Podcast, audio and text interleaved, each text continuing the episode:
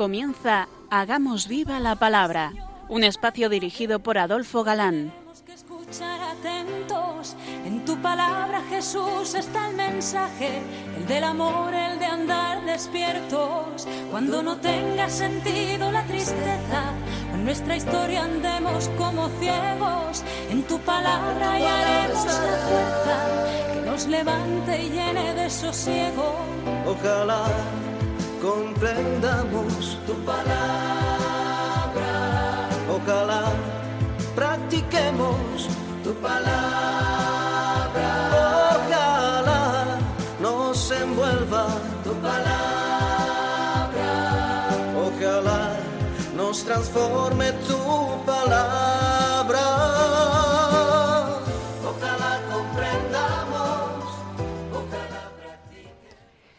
Hola amigos, bienvenidos al programa Hagamos viva la palabra. Estados- estamos ante ustedes, Katy González, Adolfo Galán. y Ana García, y es para nosotros un placer estar ante estos micrófonos de nuevo para compartir este tiempo en vuestra compañía, intentando, como dice el título de nuestro programa, hacer vida la revelación contenida en la Biblia, hacer viva la palabra.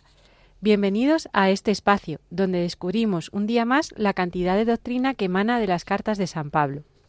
Nos quedábamos la pasada emisión comentando lo que Pablo enseña con absoluta claridad acerca del matrimonio y la virginidad de este capítulo 7 de la primera carta a los Corintios. Y termina el apóstol afirmando que el matrimonio es indisoluble, pero mientras vivan los cónyuges, muerto uno de ellos, el otro puede volver a casarse. la mujer está ligada a su marido mientras él viva, ma una vez muerto el marido, queda libre para casarse con quien quiera, pero solo en el Señor. Sin embargo, será feliz si permanece así junto con mi consejo, que también yo creo tener el Espíritu de Dios. Dos interesantes detalles. Queda libre para casarse con quien quiera, dice, pero en el Señor. Opina la mayor parte de los consultados que se refiere a que, en caso de volverse a casar un cristiano, se case con quien sea cristiano. De todas formas, no es cuestión que no pueda dispensar la Iglesia. El otro detalle es que si varias veces ha advertido Pablo que lo dicho es consejo, que no tiene precepto del Señor sobre esto o sobre lo otro, aquí, al tratar ser consejo, dice, también creo yo tener el Espíritu de Dios. Lo que dando el valor que tienen sus consejos, como venidos de Dios, encierra posiblemente cierta ironía contra los que dándose ser de los otros partidos que vimos que había en Corintio, rebajaban la autoridad de Pablo. Al ser tantas las preguntas que debieron hacer a Pablo, ya advertimos que esta carta es rica en soluciones a tan variados temas. Ahora, en este capítulo 8 que sigue, toca salir al paso del problema que suponía el comer o no comer carnes que habían sacrificados a ídolos, lo que se llamaban idolotitos o hierolitos, y del posible escándalo que esto podía acarrear. Y como sabemos, es de necesidad meternos dentro del marco histórico para que mm, comprender qué problema presentaba lo de las carnes inmoladas, os recuerdo. Primero, a los ídolos ofrecían animales que parte iba al sacerdocio, parte a quien ofrecía para comerla familiarmente o con invitados, y parte pues iba al mercado para su venta. Sabido que eran idolotitos, ¿podría un cristiano aceptar si le invitaba un amigo a comer estas carnes? ¿O podría comprar en el mercado sin antes investigar si eran carnes inmoladas? Y por último, ¿y si era un esclavo convertido y le daban carne sacrificada, tenía que rechazarle? ¿Rechazarla, perdón? Em, un modelo de prudencia, de sabiduría y de caridad vemos en San Pablo ante problemas reales, de los que los cristianos no podían desprenderse. Ahora bien, respecto del comer lo sacrificado a los ídolos, sabemos que el ídolo no es nada en el mundo y no hay más que un único Dios. Pues aun cuando se les dé el nombre de dioses, iban en el cielo, en el cielo bien en la tierra, de forma que hay multitud de dioses y señores. Para nosotros no, no hay más que un solo Dios, el Padre, del cual proceden todas las cosas y para cual so- somos, y un solo Señor, Jesucristo, por quien son todas las cosas y por el cual somos nosotros.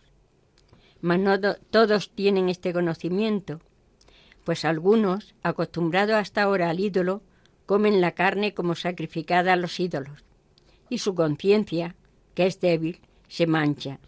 No es ciertamente la comida lo que nos acercará a Dios, ni somos menos porque no comamos, ni somos más porque comamos. Como veréis, que expone los principios que deben regir ciencia y caridad. Ciencia, los ídolos no son nada. No hay carne manchada. Y recordemos que Jesús dijo que no mancha lo que se coma, declarando así puros todos los alimentos. Es un pasaje de Marcos, ¿no? Sino lo que sale del corazón, eso sí mancha al hombre. Y los ídolos no son nada porque solo hay un Dios y un solo Señor Jesucristo. Como se ve que algunos, por la costumbre que tuvieron, por debilidad de su conciencia, podían quedar manchados, les dice No es ciertamente la comida la que nos acercará a Dios, ni somos menos porque no comamos, ni no somos más porque comamos. Y ahora veamos lo relativo a la caridad. Por cima de lo lícito o no lícito, del puedo o no puedo, está la caridad. Pero tened cuidado que esa vuestra libertad no sirva de tropiezo a los débiles. En efecto, si alguien te ve a ti, que tienes conocimiento, sentado a la mesa en un templo de ídolos, no se creará autorizado por su conciencia que es débil a comer de lo sacrificado a los ídolos? ¿Y por tu conocimiento se pierde el débil, el hermano por quien murió Cristo? y pecando así contra vuestro hermano, hiriendo su conciencia, que es débil, pecáis contra Cristo. Por tanto, si un alimento causa escándalo a mi hermano, nunca comeré carne para no dar escándalo a mi hermano. Si es motivo de escándalo, porque te vean comer con quienes crean que es pecado, o coman por verte comer aun creyendo que es pecado. Claro que a pesar de su formación has de abstenerte. Y como hay que dar ejemplo, Pablo va a mostrar cómo él mismo ha renunciado por caridad a ciertos derechos en su apostolado, siendo derechos que otros gozaban. ¿No soy yo libre? ¿No soy yo apóstol? ¿Acaso no he visto yo a Jesús nuestro Señor? ¿No sois vosotros mi obra en el Señor? Si para otro no soy yo apóstol, para vosotros sí que lo soy. Pues vosotros sois el sello de mi apostolado en el Señor. He aquí mi defensa contra mis acusadores. ¿Por ventura no tenemos derecho a comer y beber? ¿No tenemos derecho a llevar con nosotros una mujer cristiana como los demás apóstoles y los hermanos del Señor y Cefas? ¿Acaso únicamente Bernabé y yo estamos privados del derecho de no trabajar? Repitamos eh, que a San Pablo algunos corintios le juzgaban como apóstol inferior, como inferior en categoría a los demás apóstoles, y por ello, al relacionar ciertos derechos, concreta y pone nombre, recalcando que si él cree que es necesario por calidad privarse, así lo hace, no que él no tenga los mismos derechos que los demás. Detalles a tener en cuenta, además de la claridad con, de cuanto dice, que Pablo vio a Jesús, que su conversión fue unos cuatro años después de la muerte de Jesús. Dato de interés histórico. Los apóstoles, hermanos de Jesús, parientes, nos entendemos, y Pedro, sabemos que salieron a predicar fuera de Palestina, pero este texto lo avala. Y, a semejanza de Jesús, en su apostolado se valían del servicio de mujeres piadosas que les permitía darse a ellos la libertad exclusivamente de predicar. Proclamando y anunciando la buena nueva del reino de Dios, le acompañaban los doce y algunas mujeres que habían sido curadas del espíritu maligno y enfermedades. Esto no es de Corintios, es una cita que he tomado de Lucas para que veáis que lo que está diciendo Pablo se refiere a eso precisamente. Podía haber citado a otros, pero Cefas es siempre citado aparte por su excepcional puesto en la Iglesia. Volvemos a haber citado a Bernabé, que se había separado de Pablo hacía seis o siete años, y ahora es citado como un apóstol más, lo que indica que también en Corintio era conocido Bernabé. Y sigue argumentando. ¿Quién ha militado alguna vez a cosa propia? ¿Quién planta una viña y no come de sus frutos?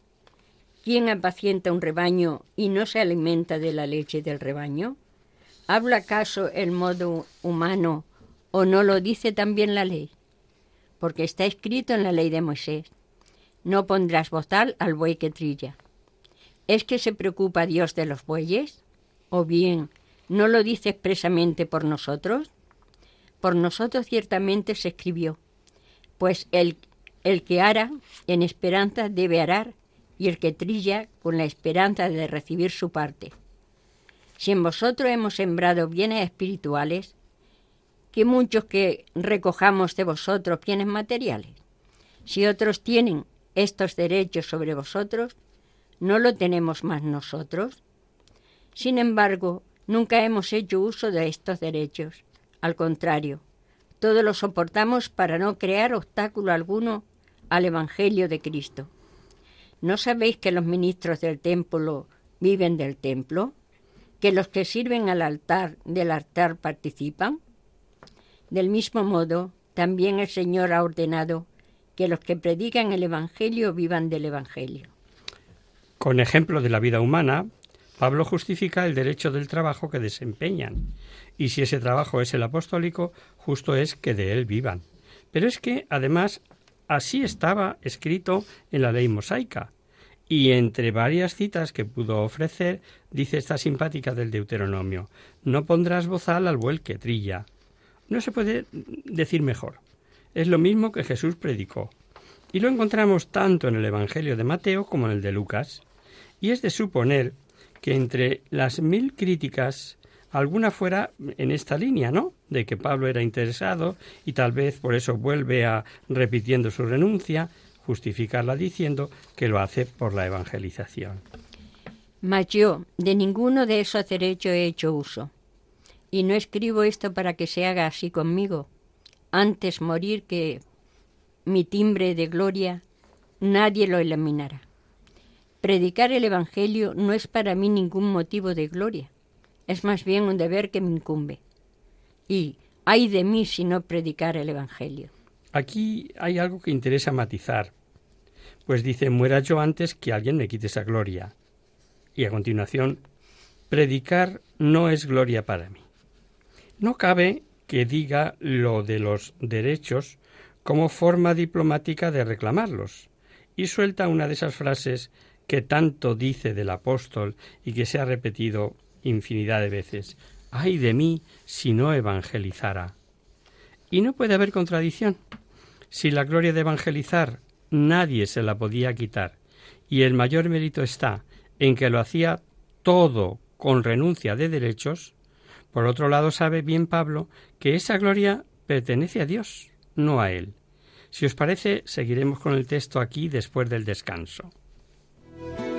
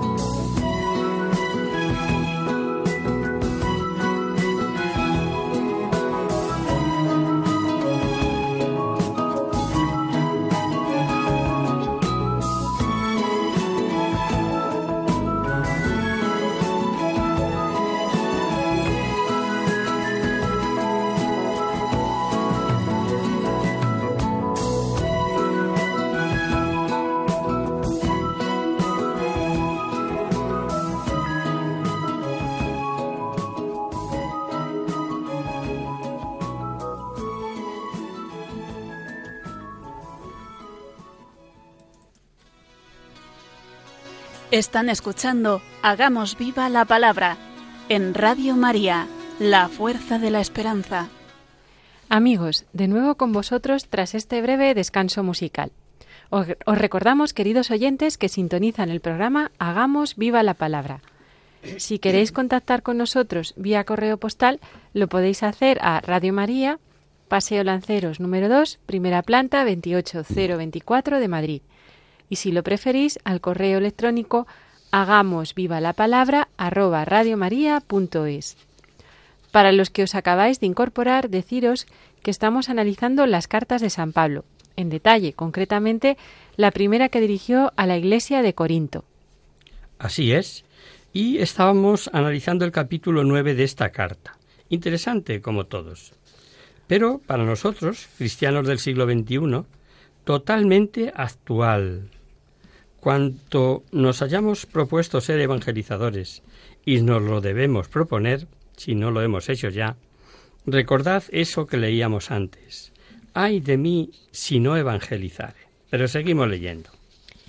Si lo hiciera por otra, por propia iniciativa, ciertamente tendría derecho a una recompensa. Mas si lo hago forzado, es una misión que se me ha confiado. Ahora bien, ¿cuál es mi recompensa? Predicad el Evangelio entregándolo gratuitamente, renunciando al derecho que me confiere el Evangelio. Efectivamente, siendo libre de todos, me he hecho esclavo de todos para ganar a los más que pueda. Con los judíos me he hecho judío para ganar a los judíos, con los que están bajo la ley, como quien está bajo la ley, aun sin estarlo, para ganar a los que están bajo ella, con los que están sin ley, como quien está sin ley para ganar a los que están sin ley, no estando yo sin ley de Dios, sino bajo la ley de Cristo. Me he hecho débil con los débiles para ganar a los débiles. Me he hecho todo a todos para salvar a toda costa a algunos. Y todo esto lo hago por el Evangelio, para ser partícipe del mismo. ¿No sabéis que en las carreras del estadio todos corren, mas uno solo recibe el premio? Corred de manera que lo consigáis. Los atletas se privan de todo y eso por una corona corruptible. Nosotros, en cambio, por una incorruptible. Así pues, yo corro, no como la aventura, y ejerzo el pugilato, no como dando golpes en el vacío, sino que golpeo mi cuerpo y lo esclavizo, no sea que, habiendo proclamado a los demás, resulte yo mismo descalificado. Esto de hacerse todo para todos es interesantísimo. Por ejemplo, si los judíos se abstenían de ciertos manjares o ciertos ritos que en sí nada tenían de pecado y se ganaba voluntades con ello practicándolo, no tenía reparo y lo hizo. Así, por ejemplo, ante el consejo que le dieron los hermanos cuando fue a Jerusalén, que lo encontramos en el libro de los Hechos, no lo vamos a leer ahora, porque recurriremos a esa cita en su momento y veréis por qué. ¿Cuánto saben los misioneros de esto de hacerse uno con todos? El ejemplo de los atletas lo dice todo, pero mejor lo entendían los corintios, tan dados a las grandes competiciones deportivas y haciendo ver que los premios son perecederos, pasable, pero nuestra corona es incorruptible. Con suma humildad advierte que el premio es al final, incluso que hasta cabe la descalificación de lo que todos debemos tomar buena nota. La primera parte del capítulo 10, que viene a continuación, es muy conocida para quienes han estudiado Introducción a Sagrada Escritura, porque se comprende con este texto lo que es llamado sentido típico, personas, hechos, historias, que teniendo su vida propia están proyectando misterios futuros. Estas personas, cosas o hechos son tipos y lo que viene después se llama antitipo. Pablo es un conocedor extraordinario de la historia de su pueblo.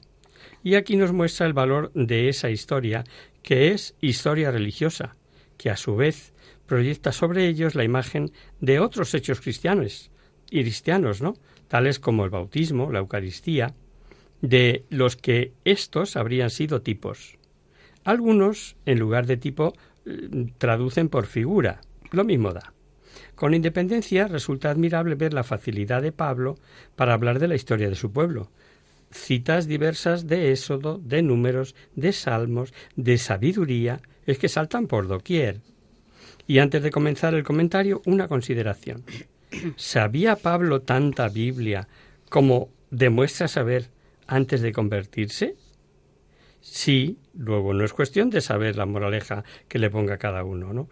Uno sobre lo que eh, mm, sobre todo cuanto se extrañan de que gente muy sabia en sagradas escrituras estén en el error, o lo que es peor, vivan contrariamente a lo que pide la Sagrada Escritura. Comenzamos leyendo. No quiero que ignoréis, hermanos, que nuestros padres estuvieron todos bajo la nube y todos atravesaron el mar, y todos fueron bautizados en Moisés, por la nube y el mar y todos comieron el mismo alimento espiritual, y todos bebieron la misma bebida espiritual, pues bebían, bebían de la roca espiritual que les seguía, y la roca era Cristo. Pero la mayoría de ellos no fueron del agrado de Dios, pues sus cuerpos quedaron tendidos en el desierto.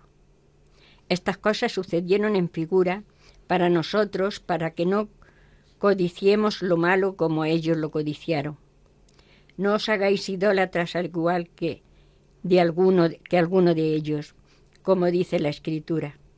Sentóse el pueblo a comer y a beber y se levantó a divertirse.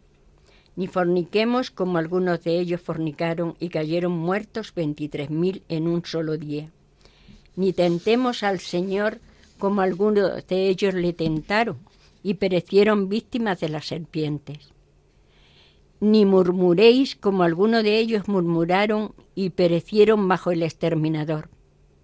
Todo esto les acontecía en figura y fue escrito para aviso de los que hemos llegado a la plenitud de los tiempos. Así pues, el que crea estar en pie, mire no caiga. No habéis sufrido tentación superior a la medida humana, y fiel es Dios que no permitirá seáis tentados sobre vuestras fuerzas. Antes bien, con la tentación os dará modo de poder resistirlo con éxito. La doctrina es clarísima. No nos debemos fiar de nosotros mismos, pues todos podemos caer. Y hace alusión al mal comportamiento del pueblo, pese a haber sido tan favorecido el pueblo escogido. Y desagradaron a Dios por la añoranza de la carnaza de Egipto, por ejemplo, las danzas en torno al becerro, para ser igual a otros pueblos, las fornicaciones con las mujeres de Moab, las quejas contra el maná, las murmuraciones contra Moisés, etcétera, etcétera. Éxodo puro, ¿eh? Todo está ahí en el libro del Éxodo. Y por todos estos pecados, Dios permitió la serie de castigos que hubieron de soportar, no siendo el menor el de no entrar en la tierra prometida. Por otro lado, es tremendamente consolador el último versículo que nos acaba de leer Cati, al advertir a los corintios algo que todo cristiano que sufra fuertes tentaciones debe saber. Fiel es Dios, que no permitirá que seáis tentados sobre vuestras fuerzas. Antes, dispondrá con la tentación el éxito, dándoos el poder de resistirla. Esto es de una seguridad, una confianza en el Señor que permite ir sin complejos ni miedos por la vida. Vemos paralelismos entre la historia de Israel, lo que eran tipos, y la historia de la Iglesia, que será el antitipo, que comprende el final de los tiempos, ya que más allá de la era mesiánica no queda sino el juicio final. Por supuesto, lo que Dios se valió del exterminador es una manera de hablar para indicar el castigo divino como si Dios enviara a hacer ese castigo o a un ángel determinado. En estos casos sabemos que el Antiguo Testamento se presenta como ejecutando los castigos en muchas ocasiones como un ángel. Ya conocemos eso de la voluntad activa y voluntad permisiva de Dios. Basta que lo recordéis. Más aún, no se necesita un ángel, Basta que Dios permita sufran las consecuencias naturales de sus pecados o actitudes, como fiarse de imperios más que de Dios, tal y como está llena la historia de Israel, para que sufran castigo. Muchos cristianos no saben valorar las enseñanzas que tiene el Antiguo Testamento para todos los tiempos, y hasta dicen que se escandalizan al leer barbaridades. Pero veréis que Pablo dice, estas cosas le sucedieron a ellos en figuras, y fueron escritas para amonestarnos a nosotros. Ahí tenéis el por qué el Espíritu Santo ha querido que quede escrita la historia del pueblo escogido. Y la historia es historia, cuyos acontecimientos a veces, por supuesto, no son acontecimientos santos. Y San Pablo vuelve al problema de los idolotitos, pero ahora dando una solución práctica. Por eso, queridos, huid de la idolatría. Os hablo como a prudentes.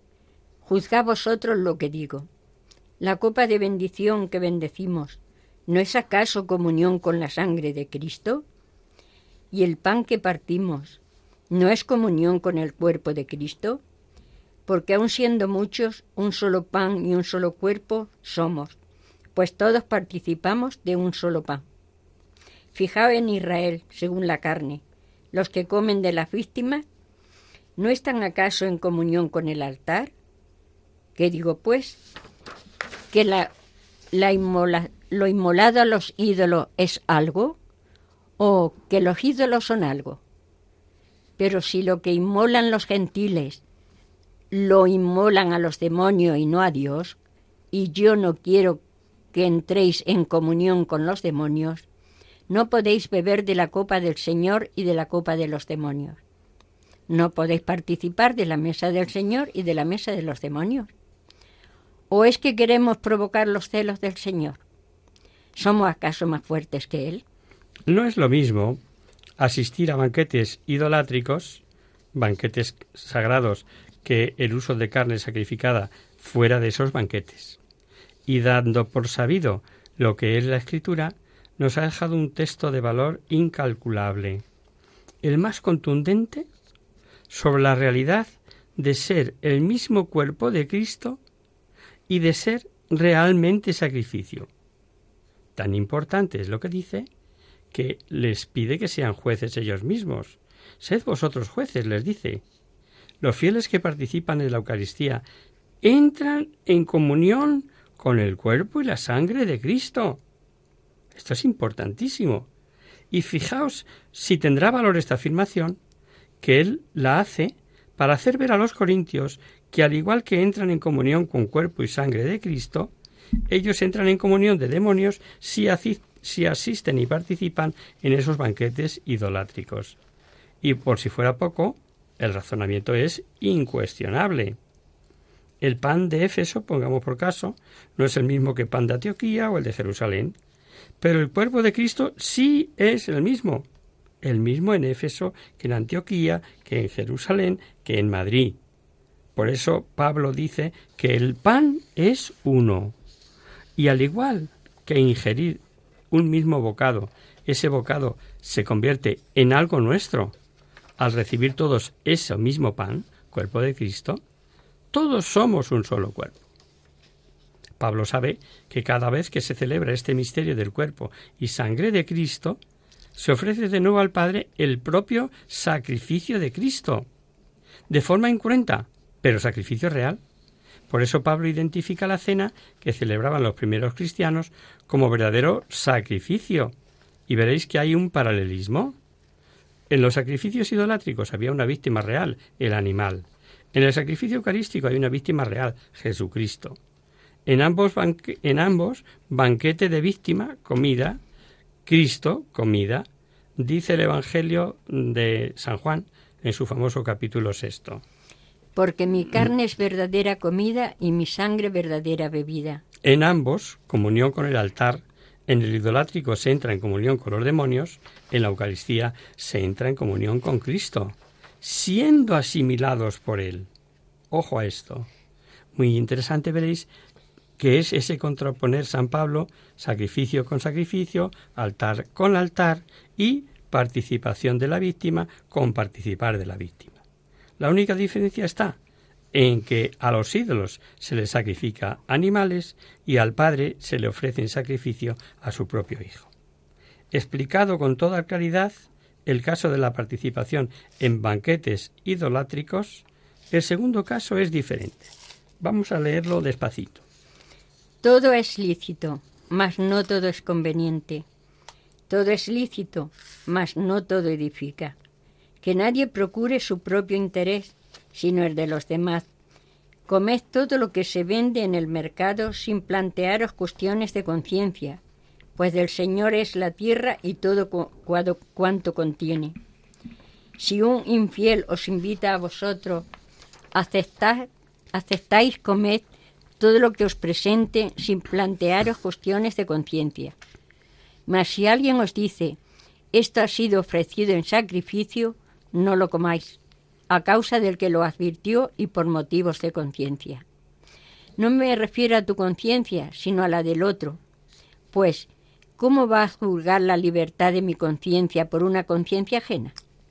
Si yo tomo algo dando gracias, ¿por qué voy a ser reprendido por aquello mismo que tomo dando gracias? Por tanto, ya comáis, ya bebáis o hagáis cualquier otra cosa, hacedlo todo para gloria de Dios.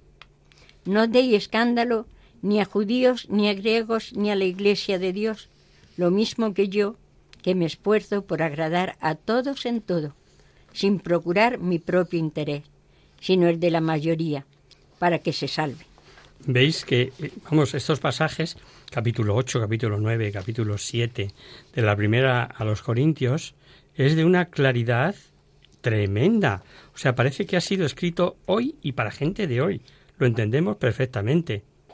El uso profano de las carnes inmoladas, fuera de los banquetes idolátricos, les dice que tenga libertad de conciencia, que no anden preguntando si la carne comprada o si la carne que le ponen en un convite es o no carne inmolada. Pero afina San Pablo. Y si alguien advierte esto es, esto es inmolado, entonces no lo comáis. Pero no es lo mismo. Pues no. La razón es sencilla. Si advertidos las comen, puede ser motivo de escándalo. Por lo demás, el cristiano ha de gozar de amplitud de visión. No tiene ya que andar con que si puro o impuro. Y San Pablo, por esto añade, del Señor es la tierra y cuanto la llena. Un detalle de gran delicadeza podemos ver cuando dice No me refiero a tu conciencia, sino a la del otro. Pues, ¿cómo va a ser juzgada la libertad de mi conciencia por una conciencia ajena? Si yo tomo algo dando gracias, ¿por qué voy a ser reprendido por aquello que tomo dando gracias? Efectivamente. O sea, si te han advertido, ah, ojito, que el que me ha advertido está siendo consciente, etcétera, ¿no? O sea que él afina, él afina. Y parece haber una limitación de libertad. Pero Pablo advierte que hay que hacer todo para gloria de Dios. Sobre todo eso sí, evitando el escándalo. Y que a veces hay que renunciar a lo lícito. Ojo a esto. A favor de conciencias más débiles, aunque para ti sea lícito. No tiene desperdicio este famoso capítulo 10. Fijaos qué valores teológicos abarca y del que nos ha hablado Pablo mm, con una sencillez extraordinaria.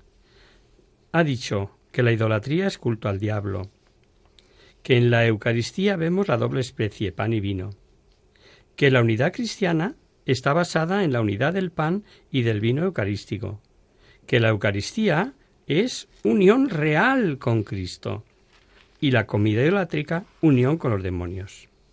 Avanzamos un poquito más y ahora vemos o vamos a ver tres nuevas cuestiones que toca San Pablo.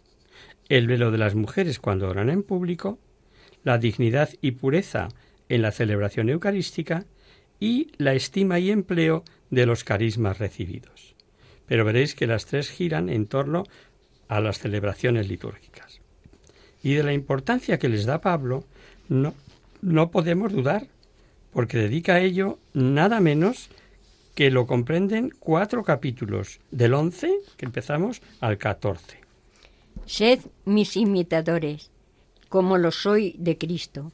Os alabo porque en todas las cosas os acordáis de mí y conserváis las tradiciones tal como os las he transmitido. Sin embargo, quiero que sepáis que la cabeza de todo hombre es Cristo, y la cabeza de la mujer es el hombre, y la cabeza de Cristo es Dios. Todo hombre que ora o profetiza con la cabeza cubierta, afrenta su cabeza, y toda mujer que ora o profetiza con la cabeza descubierta, afrenta a su cabeza. Es como si estuviera rapada. El comienzo, cuando dice eh, alabar al que se acuerda de las tradiciones, es para algún exégeta una ironía, por cuanto los corintios habían olvidado muchas de las enseñanzas o las habían llevado a su conveniencia. Lo de las tradiciones se refiere a la enseñanza oral. En el cristianismo, a la catequesis primitiva sobre verdades, sobre moral, primero es oral. Y como aparentemente en los versículos siguientes se observa como cierto carácter machista del apóstol, antes de comentar, advertiremos lo que ya hemos dicho en otras ocasiones, y es que hay que coger la Biblia entera, que unas citas aclaran otras citas, que es preciso meterse en el marco histórico, etcétera, etcétera. Por tanto, será conveniente acercarse a la mentalidad del autor para saber qué quiso decir. No adelantamos nada. Tampoco tenemos prisa. Y merece ser visto con detalle. Así pues, por aquí empezaremos la próxima emisión si Dios quiere.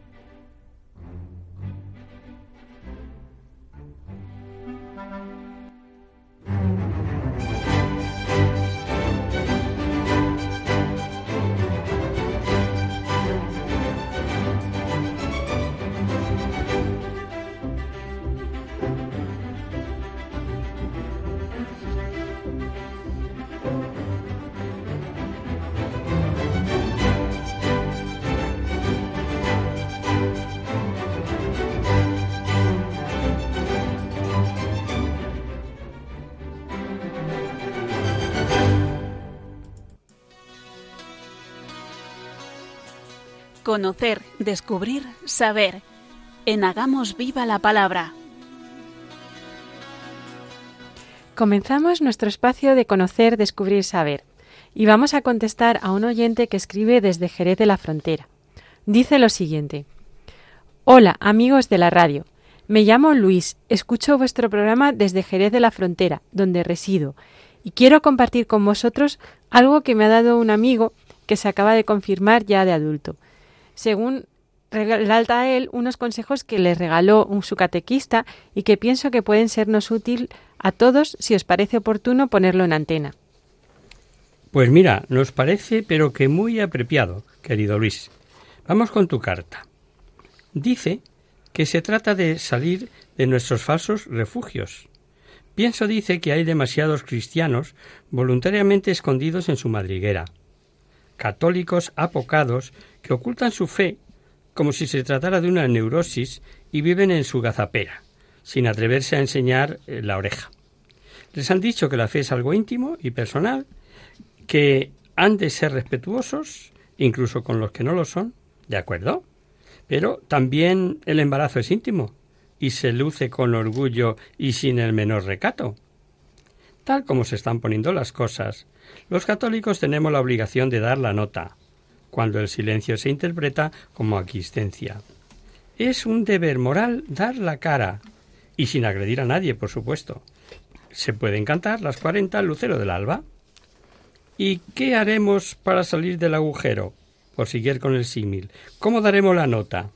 Y me aportó directamente estas sabias recetas que transcribo sin más preámbulos. Cuando vayas de turista a una catedral, dice la primera, saluda ante todo al dueño y señor de la casa, que vive en la capilla del Santísimo. No te limites a admirar las vidrieras.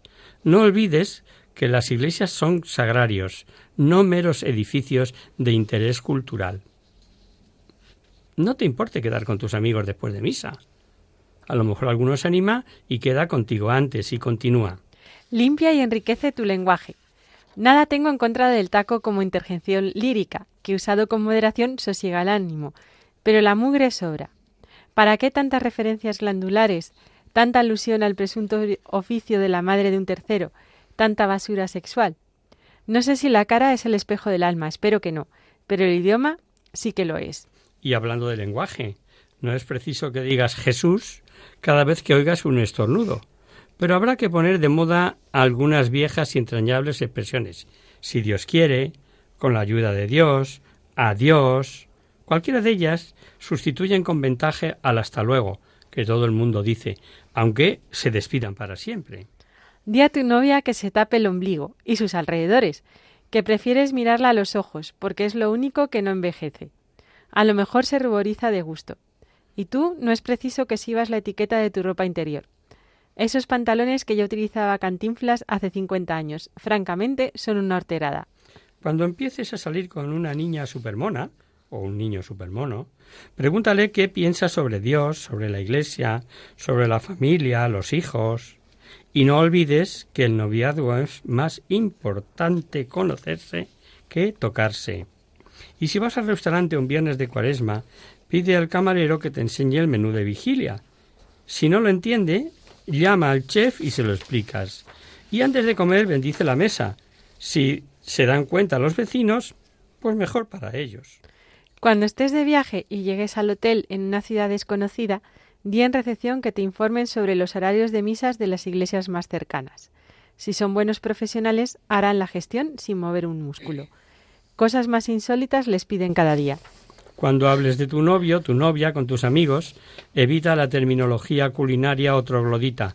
Fulanita o fulanita no está buena, porque no es objeto de consumo. Tú sugeriría dos docenas de alternativas, pero, pero serían, a lo mejor, sonarían un poco antiguas. Seguro que tú mismo sabrás inventar otras. Sé creativo. No toleres la blasfemia en tu entorno. Si la atmósfera se pone apestosa, basta con una frase ingeniosa y contundente, como la que empleó mi amiga Natalia hace años. Oye, tío, ¿por qué no insultas a tu padre y dejas al mío en paz? Natalia tiene una voz aguda y un tanto chillona.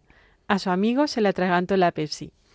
Y si el estudio de la tele se convierte en un zoo, en un catre o un retrete, sin perdón que así se llama, tira de la cadena y coge un libro, o refúgiate en la doz, donde los animalitos son más limpios y honrados. Manda un mail a tu periódico, a tu emisora o a tu columnista favorito, sobre todo cuando hacen las cosas bien. Levántales el ánimo, que buena falta les hace. Utiliza Internet sin miedo y echa la red, es decir, la web, para pescar. Participa en los debates, da doctrina, difunde los links cristianos. Forma un grupo de amigos cibernautas y llévales el mensaje de Jesucristo. Pero no te olvides de poner un filtro para que no entre en la casa la basura cibernética. Pues no se trata solo de proteger a los niños. Los adultos estamos igual de indefensos porque todos somos corruptibles y capaces de las mayores aberraciones. Si tuvieses siempre sobre la mesa un montón de revistas pornográficas, ¿estás seguro de que nunca se echarías una ojeada? ¿Y qué ocurriría si sobre la mesa de trabajo hubiese una imagen de la Virgen? A Luisa, cuando la puso por primera vez en su oficina, se la rompieron. Volvió a poner otra y se la pintarrejearon. La tercera fue sustituida por una foto pornográfica. Pero la guerra no duró mucho. Desde hace más de un año nadie toca su imagen de la Virgen de Guadalupe, y su amiga José ha puesto otra. En tu casa, piso o apartamento también podrías poner un cuadro de Santa María. Es fácil encontrar uno que sintonice con tu estilo, pues los hay para todos los gustos. Quítate ese colmillo de gorila que llevas al cuello. Cualquiera diría que se lo arrancaste a una amiga de la infancia. Una medalla escapulario es mucho más práctica. Ahora muchos chavales se cuelgan el rosario como si fuera un collar. Aprovecha la ocasión para explicarles cómo se usa. Visita a tu párroco alguna vez. Necesitas sentir el afecto de sus feligreses. Dales ideas, cuéntales el último chiste, fumaos un pitillo junto. con permiso del gobierno, y escúchale que a veces está muy solo. En el cestillo de la misa echa papel moneda.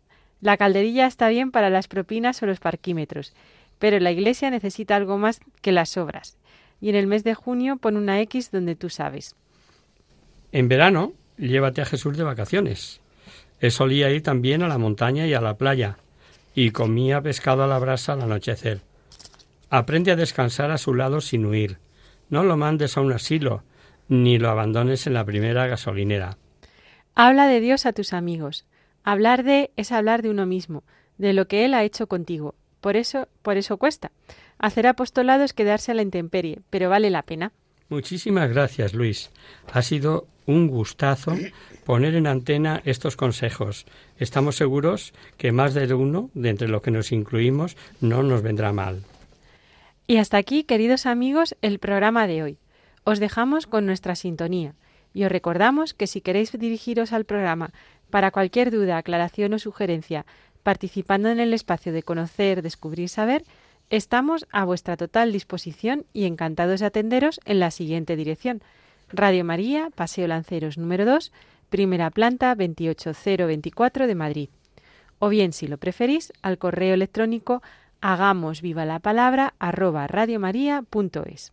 Os hemos acompañado en esta misión Adolfo Galán, Katy González y Ana García. El próximo miércoles, como sabéis, está el programa del Padre Rubén Inocencio, que alterna con nosotros, quien guarda mi palabra. Por tanto, nosotros nos encontraremos de nuevo dentro de 15 días, si Dios quiere. Con un programa en el que Pablo dará consejos sobre el comportamiento en las asambleas eucarísticas, narra la institución de la Eucaristía y aborda el tema de los carismas. Hasta próximo día, amigos. Hasta dentro de 15 días. Hasta el próximo día.